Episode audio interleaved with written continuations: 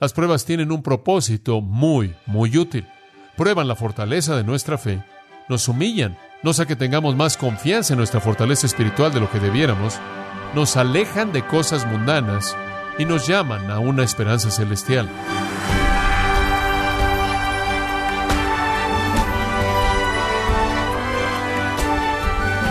Le saluda su anfitrión Miguel Contreras, dándole la bienvenida a Gracia a vosotros con el pastor John MacArthur. Un himno cristiano dice que cuando llegan las pruebas no debemos temer, porque es en el dolor cuando Dios se acerca a nosotros para fortalecer nuestra fe, que vale más que el oro. ¿Siente usted, estimado oyente, que las pruebas lo acercan a Dios o que lo alejan de Él? ¿Es usted consciente del valor que las pruebas tienen para su fe? En la próxima media hora, John MacArthur le mostrará los beneficios espirituales que las pruebas tienen en la vida de los creyentes. No se pierda ni un momento esta serie, La verdad que permanece, aquí en gracia a vosotros. Todos nosotros, a un grado u otro, si pensamos de manera realista en cómo vamos a enfrentar el problema, todos vamos a mirar los ojos de la agonía en algún punto de nuestras vidas y necesitamos entender cómo enfrentar eso. Estaba tratando de pensar, conforme me sentaba en mi estudio, de lo que para mí habría sido la prueba más severa de todas las pruebas, la experiencia más dolorosa que alguien puede atravesar, y pensé en Job el clásico, quien perdió a su familia y sus cultivos y sus animales y todo. Y pensé en eso por un momento. Perdió todas sus posesiones, perdió a todos sus hijos, y lo peor es que se quedó con una esposa que no entendió nada. Él fue afectado de manera personal con la enfermedad y esto hay que admitirlo, es una prueba bastante severa.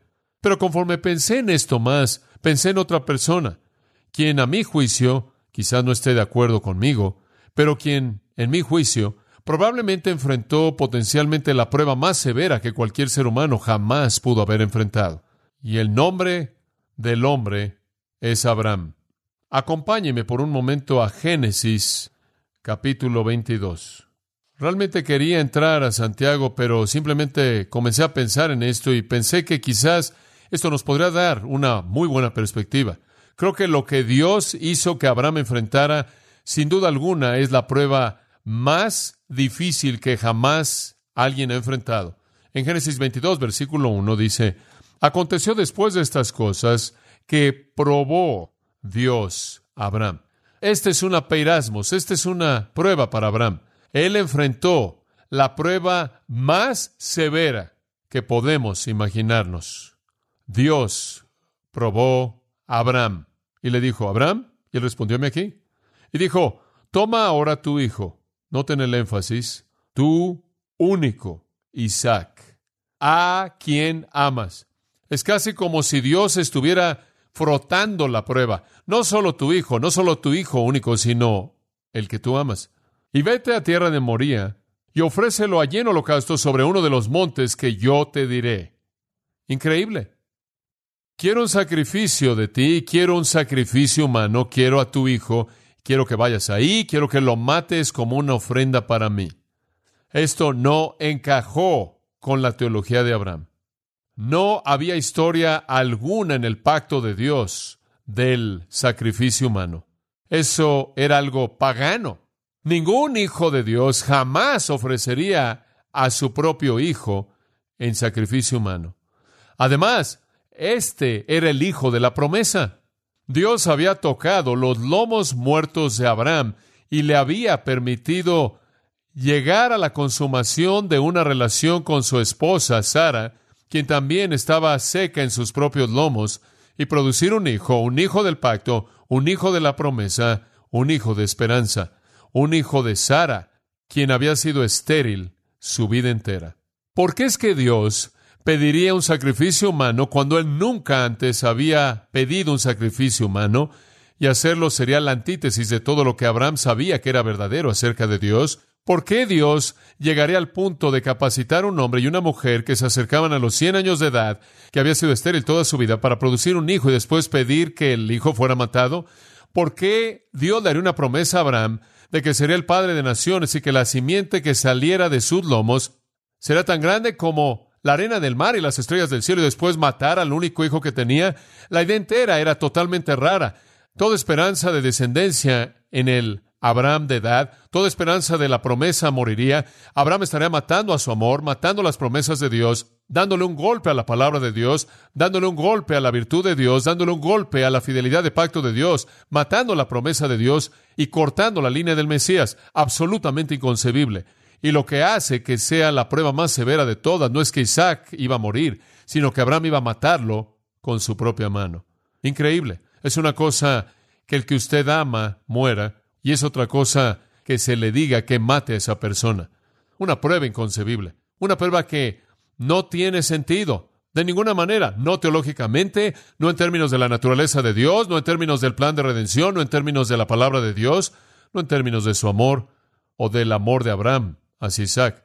Si hubo algo que jamás le mandó Dios a un hombre que hiciera que merecía un argumento más bien extenso, era esto. Y habríamos entendido si Abraham hubiera dicho, mira Dios, ¿puedes explicar esto, por favor? Esto no tiene sentido. No lo puedo hacer. Noten su respuesta. Versículo 3. Y Abraham se levantó muy de mañana y enalbardó su asno y tomó consigo dos siervos suyos y a Isaac su hijo. ¿Qué? En la mañana se preparó para irse y se fue, tuvo que cortar su propia madera para quemar a su hijo, a quien mataría, y se levantó y fue al lugar a donde Dios le dijo que fuera. Un hombre sorprendente, un hombre absolutamente sorprendente, sin duda, sin retraso, sin argumento, sin disputa, sin reacción. Tres días después, versículo 4, al tercer día alzó Abraham sus ojos y vio el lugar de lejos, entonces dijo Abraham a sus siervos, Esperad aquí con el asno, y yo y el muchacho iremos hasta allí, y adoraremos, y volveremos a vosotros. Debe subrayar esto. Yo y el muchacho iremos hasta allí y adoraremos y volveremos. Aquí está el secreto, mantenga eso en mente. Él dijo, ambos regresaremos. Y tomó Abraham la leña del holocausto y la puso sobre Isaac su hijo, y él tomó en su mano el fuego y el cuchillo, y fueron ambos juntos. Entonces habló a Isaac Abraham su padre, y dijo, Padre mío. Y él respondió, aquí, mi hijo. Y él dijo, He aquí el fuego y la leña, mas ¿dónde está el cordero para el holocausto? Hombre, esto es agonizante. Un hijo que confía, que no sabe lo que está pasando, lo dice de una manera tan amorosa y gentil a su padre al hablar de este acto de adoración. ¿Dónde está el cordero? Y Abraham le dijo, Hijo mío, Dios se proveerá de un cordero para el holocausto. Y ambos fueron juntos. Y usted debería subrayar eso. Como puede ver, yo creo que en la profundidad del corazón de Abraham, él sabía que Dios tenía algo en mente que era coherente con la naturaleza de Dios y coherente con el pacto de Dios. No sé lo que él sabía que era específicamente, pero creo que tenía una buena idea. Y cuando llegaron al lugar que Dios le había dicho, edificó allí Abraham un altar y compuso la leña y ató a Isaac su hijo y lo puso en el altar sobre la leña. Y extendió a Abraham su mano y tomó el cuchillo para degollar a su hijo. Puede detenerse en ese punto. Increíble. ¿Entiende usted al leer esa historia lo que significa cuando dice que Abraham creyó a Dios y le fue contado por justicia? ¿Entiende por qué el Nuevo Testamento dice que Abraham es el padre de los fieles? Él es el modelo más importante de confianza en Dios que la Biblia conoce fuera de Cristo. El hombre está en el punto de meterle el cuchillo al pecho de su propio hijo. Algo impensable, qué prueba, contradictorio, indescriptible, doloroso, homicida, incoherente con todo lo que él conocía acerca de Dios y sin embargo, él es sumiso, él es obediente, él va a adorar a costa de lo que sea.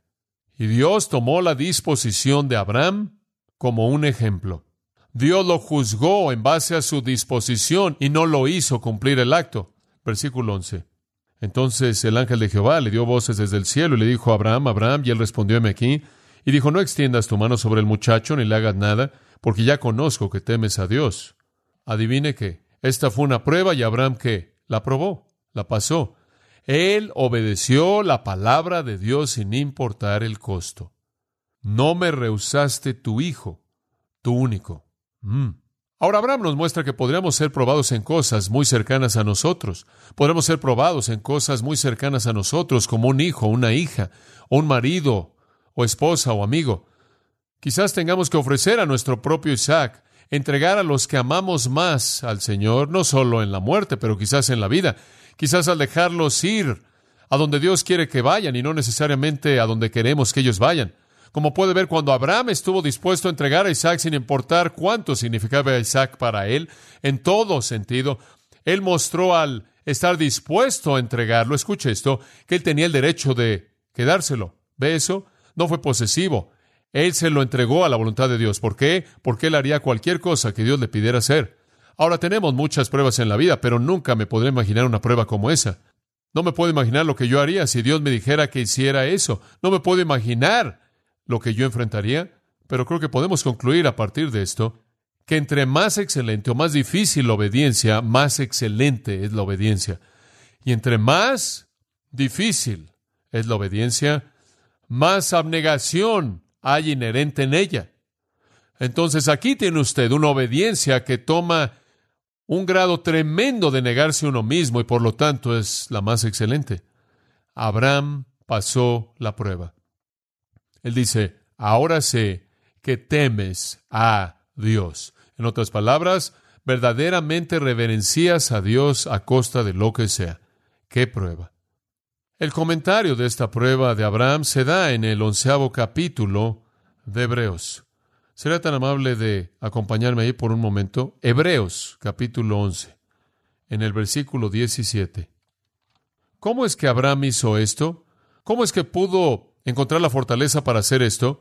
Hebreos 11, 17 nos dice de manera muy clara. Las primeras dos palabras del versículo 17 nos cuentan la historia entera. ¿Por qué? La fe. Por la fe Abraham, aquí viene de nuevo, lo debe subrayar. Cuando fue probado. Esta fue una prueba. Pienso que en la radio el otro día estaba manejando a la iglesia y el pequeño ruido entró y dijo, esta es una prueba. Y pensé en Abraham. Dios estaba diciendo, Bip, esta es una prueba. Bip, la prueba acababa de ser concluida, esta es una prueba. Cuando fue probado, ofreció Isaac, y el que había recibido las promesas ofrecía a su unigénito, habiéndosele dicho, en Isaac te será llamada descendencia. ¿Cómo pudo haber hecho esto? Pensando o considerando el hecho de que Dios es poderoso para levantar aún de entre los que los muertos. ¿Sabe por qué estuvo dispuesto a hacer eso? Porque él creía que Dios podía resucitar a los muertos. ¿Había visto a los muertos resucitados? No hasta donde yo sé, pero él creía que Dios podía resucitar a los muertos. Lo que él realmente creía era esto, que Dios era tan fiel a su palabra que si él había hecho una promesa, él inclusive resucitaría a los muertos para guardarla. Una fe tremenda. Ahora no quiero encontrar detalles que no hay en esta historia, pero simplemente quizás Abraham estuvo un poco decepcionado cuando no se le permitió quitarle la vida a su hijo porque a él le habría gustado ver una resurrección. No sabemos eso, pero él creía que si era necesario, Dios lo habría resucitado de los muertos. Ahora, ¿qué nos dice eso? Nos dice que un hombre puede atravesar la prueba más severa imaginable de la vida si él realmente confía en Dios. Y si él cree que Dios está en el trono, que Dios guardará su promesa, que Dios nunca comete errores, que Dios siempre cumple su palabra y que Dios cumplirá sus propósitos. Es ese tipo de fe que pasa la prueba. Cuando Abraham fue colocado en la peirasmos, cuando él fue probado, él pasó. Y lo vuelvo a decir, es sorprendente. Es sorprendente que este hombre, es el modelo humano más importante de fe. En Gálatas 3, versículo 7, sabed, pues, que los que son de la fe son los hijos de Abraham. Cualquier persona que vive por la fe en Dios es en un sentido espiritual un hijo de Abraham. Él es el padre de los fieles. Él es el modelo de la fe. El versículo 9 dice que los que son de la fe son bendecidos con Abraham el fiel. Él sabía que mediante sus lomos las naciones del mundo serían benditas y él sabía que Dios guardaba su palabra y Dios lo cumpliría. Ahora, amados, tenemos que reconocer que Dios va a permitir que enfrentemos pruebas. Y lo que nos sostiene en medio de eso es nuestra confianza en Dios, nuestra fe de que Dios está haciendo todo para su propio propósito santo. Yo sé que soñamos en la comodidad mundana y nos gusta crear un ambiente perfecto, nos gusta tener comodidad absoluta, nos gusta que no existan las cosas difíciles en la vida, queremos asegurarnos de que todo esté en control de manera perfecta. Francamente, nunca he conocido un momento así en mi vida. De vez en cuando creo que hay uno y descubro que no lo hay. Pero el hecho es que tenemos descanso temporal y comodidad temporal. En cierta manera, nos engaña al pensar que quizás podamos encontrar una ausencia permanente cuando ese no es el caso. Me acuerdo de las palabras del salmista. ¿Se acuerdan en el Salmo 30, versículo 6? Él dijo, en mi prosperidad dije, nunca seré movido. Implícito, pero estuve equivocado. Cuando estaba disfrutando, pensé que siempre seré así, y usted puede vivir en el paraíso de un necio si usted quiere. Nunca predecir algún problema, prometiéndose a sí mismo comodidad, pero eso no es lo que Cristo dijo. Él dijo, velad y orad para que no entréis en peirasmos, pruebas. Velen, esperen las pruebas, oren, pidan fortaleza, velen y oren. Estaba leyendo, como lo hago con frecuencia, las obras de Tomás Manton, un maravilloso escritor puritano, y encontré una línea en algunas de las cosas que estaba leyendo esta semana que se quedó en mi mente. Él dijo esto, Dios tuvo un hijo sin pecado, pero ningún hijo sin una cruz. Simplemente así es parte de la vida, vamos a tener pruebas. El Salmo 23 dice, sí, aunque ande en valle de sombra de muerte, no temeré mal alguno, porque tú estás conmigo. Las pruebas vendrán, la confianza está en la presencia de Dios. Las pruebas pueden venir a nuestra vida mediante varios medios y con varios propósitos en mente. Permítame sugerirle algunas. Muy bien, en primer lugar, las pruebas vienen para probar la fortaleza de nuestra fe. Las pruebas vienen para probar la fortaleza de nuestra fe. Hay una gran ilustración de esto en segundo de Crónicas 32-31. No necesita buscarlo, le voy a citar esa parte del texto. Se relaciona con Ezequías, quien era rey, y de Ezequías dice, escuche, Dios lo dejó para probarlo a fin de saber todo lo que había en su corazón. ¿Escuchó eso? Dios lo dejó para probarlo a fin de que supiera todo lo que había en su corazón, para que pudiera saber quién. Bueno, no Dios. Dios no necesitaba saber mediante la prueba lo que estaba en el corazón de Ezequías, lo sabía por omnisciencia, ¿verdad? Dios tiene que probarlo para descubrir lo que hay en su corazón. No, Dios no tiene que probar a ninguno de nosotros para descubrir lo que hay en nuestro corazón. Dios nos prueba para que podamos descubrirlo nosotros. En otras palabras, nos ayuda al hacer ese inventario espiritual. Él nos ayuda para examinarnos a nosotros mismos. Necesito saber y usted necesita saber la fortaleza de nuestra fe. Y entonces Dios trae pruebas a nuestras vidas para demostrarnos la fortaleza o la debilidad de nuestra fe. Si usted en este momento está enfrentando una prueba severa, ¿le está revelando es usted la fortaleza o debilidad de su fe? ¿No es cierto? Si usted está levantando su puño contra Dios, si se está preguntando por qué está pasando, si usted está enojándose todo el tiempo y preocupándose, si usted está en ansiedad de la mañana hasta la noche, hay una buena indicación de que usted tiene una fe débil. Si por otro lado usted está atravesando una prueba y se encuentra a sí mismo descansando en el Señor, habiéndolo dejado en su cuidado, dejándolo llevar la carga del mismo, y a lo largo de su vida está regocijándose lo mejor que puede en una situación difícil, esperando porque Dios le muestre la manera de salir, entonces usted está viendo que usted posee la fortaleza de la fe. Entonces, en un sentido, debemos estar agradecidos por las pruebas, porque nos ayudan en el inventario de nuestra propia fe. Eso es muy útil. Siempre quiero saber en dónde está mi fe, para que pueda ser más fuerte, porque entre más fuerte sea mi fe, lo más probable es que sea más útil para Dios. Cuando Habacuc estaba atravesando el misterio de su propia situación, en la promesa devastadora de que los caldeos iban a venir y iban a aplastar a su pueblo, a pesar de todo, él dijo, aun si la higuera no florece y el fruto no está en la vid, y el olivo no produce, y en el campo no hay comida, y los rebaños son quitados, y no hay rebaño en el establo. En otras palabras, si todo lo que yo conozco como normativo en la vida cesa, aún así me regocijaré en el Señor, me gozaré en el Dios de mi salvación. Jehová Dios es mi fortaleza, y Él hace mis pies como de siervas, y en mis alturas me hace andar. Y después al final Él dice al cantante principal en mis instrumentos de cuerdas, esto es alabanza. Cántelo. En medio de un misterio imposible de resolver, su confianza nunca titubeó. Y en medio de esto, él supo que tenía fortaleza en su fe. Y entonces, uno de los propósitos de la prueba es revelarle a usted y a mí la fortaleza de nuestra fe para que podamos avanzar a lo largo del camino para alcanzar una mayor fortaleza. Entonces las pruebas vienen como una prueba de la fortaleza de nuestra fe. En segundo lugar, debemos reconocer que las pruebas vienen para humillarnos, vienen para recordarnos que no debemos pensar con mayor confianza en nuestra fortaleza espiritual como debiéramos. Está relacionado de cerca con la primera, pero es un poco diferente. Viene no solo para mostrarnos nuestra fortaleza, sino que viene para humillarnos, no sea que pensemos que somos más fuertes espiritualmente de lo que somos. Esto es ilustrado, creo yo, quizás de la manera más vívida como en cualquier otro lugar en las Escrituras. En el maravilloso testimonio de Pablo en 2 Corintios 12, usted sabe, él dice en el versículo 7, él dice, no sea que me enaltezca en sobremanera. En otras palabras, a menos de que yo tenga un concepto más alto de mí del que debo pensar, debido a la abundancia de las revelaciones y por haber sido arrebatado al tercer cielo y todas las cosas que Pablo pudo hacer y el poder del Espíritu, milagros y señales y maravillas y obras poderosas y revelaciones que le vinieron a él por parte de Dios. Y en medio de todas estas cosas, él bien pudo haberse exaltado en su propia mente. Y para que la grandeza de las revelaciones no me exaltase desmedidamente, me fue dado un aguijón en la carne para afligirme. Simplemente para bofetearme todo el tiempo, no sea que me exalte en sobremanera. Y debemos reconocer que Dios permite pruebas en nuestras vidas, especialmente cuando somos bendecidos en lugares de servicio espiritual, para mantenernos humildes, no sea que pensemos que tengamos más confianza en nuestra propia fortaleza espiritual de lo que debiéramos y comencemos a sentirnos como si fuéramos invencibles. Hay una tercera razón conforme pensé en estas cosas y estas realmente son mis propias reflexiones. Estoy tratando de verlos desde el punto de vista bíblico y personal.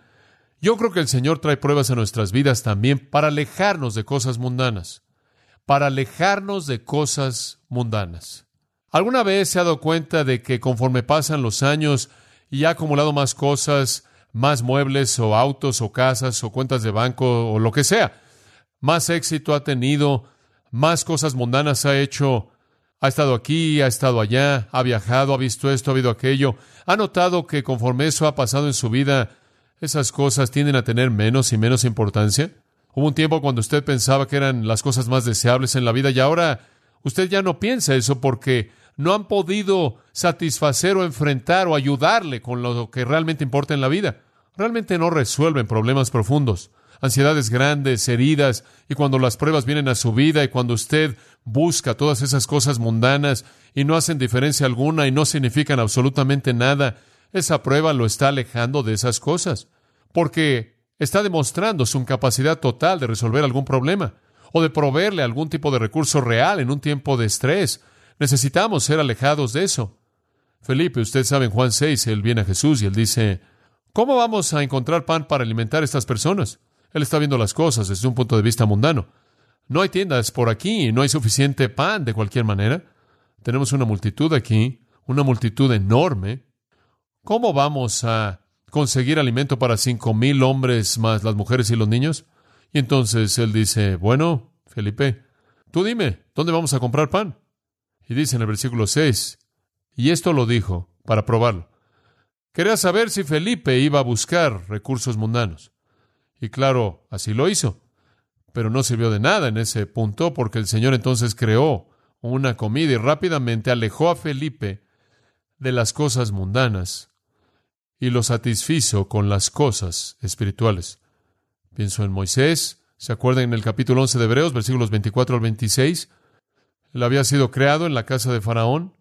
Él había sido creado como un príncipe en Egipto. Durante 40 años él fue educado. Él literalmente estaba en la línea de la familia de Faraón para la prominencia.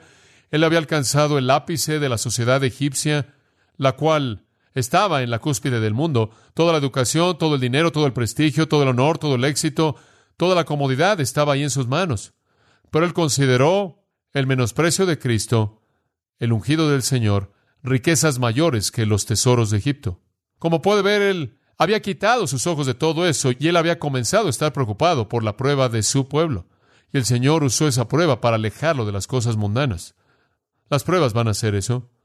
Hay un cuarto, creo yo, propósito en las pruebas.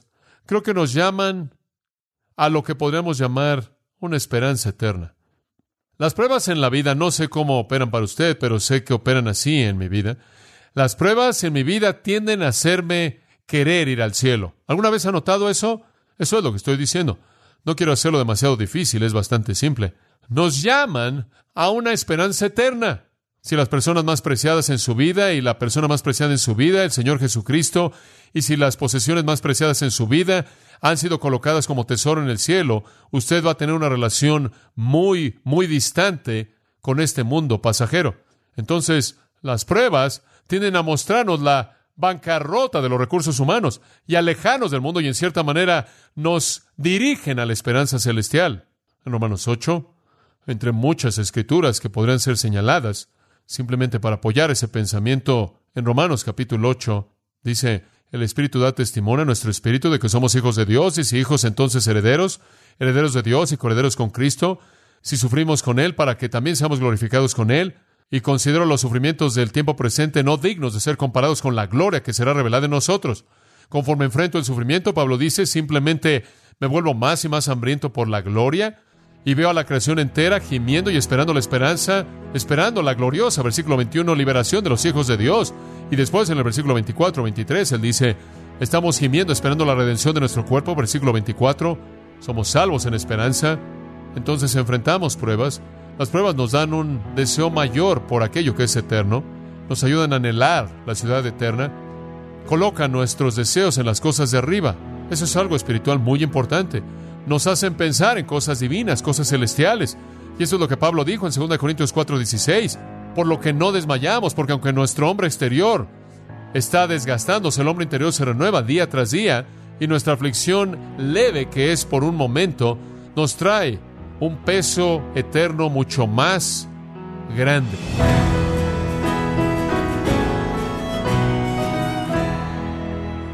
John MacArthur nos alentó a abrazar las pruebas como una oportunidad que Dios nos brinda para acercarnos más a Él y asimismo fortalecer nuestra fe cuando estamos en la serie La verdad que permanece aquí en gracia a vosotros. Y estimado oyente, quiero recordarle que tenemos a su disposición el libro El dilema del divorcio, escrito por John MacArthur, donde trata este delicado tema desde un punto de vista bíblico. Es un libro que necesita leer todo cristiano sin importar su estado civil y puede adquirirlo en gracia.org o en su librería cristiana más cercana. Y también quiero traer a su atención que puede descargar todos los sermones de esta serie, La verdad que permanece, así como todos aquellos que he escuchado en días, semanas o meses anteriores, animándole a leer artículos relevantes en nuestro blog, ambos, los sermones y el blog, en gracia.org. Si tiene alguna pregunta o desea conocer más de nuestro ministerio, como son todos los libros del pastor John MacArthur en español, o los sermones en CD, que también usted puede adquirir, Escríbanos y por favor mencione la estación de radio por medio de la cual usted nos escucha en gracia a vosotros. Es importante conocer no solo el país y ciudad de donde usted nos escucha, sino también la radio. Para quienes contactan nuestro ministerio por primera vez, pueden solicitar una copia del mensaje de promoción sin costo alguno, un mensaje por oyente únicamente. Si usted vive en los Estados Unidos o Puerto Rico, escríbanos a Gracia Vosotros, P.O. Box 4000, Panorama City, California 91412. O puede escribirnos a través del siguiente correo electrónico radio arroba en nombre del pastor John MacArthur, de nuestro productor David Torres y del personal, le damos las gracias invitándole para que nos acompañe en la próxima edición y así juntos continuar desatando la verdad de Dios un versículo a la vez en gracia a vosotros.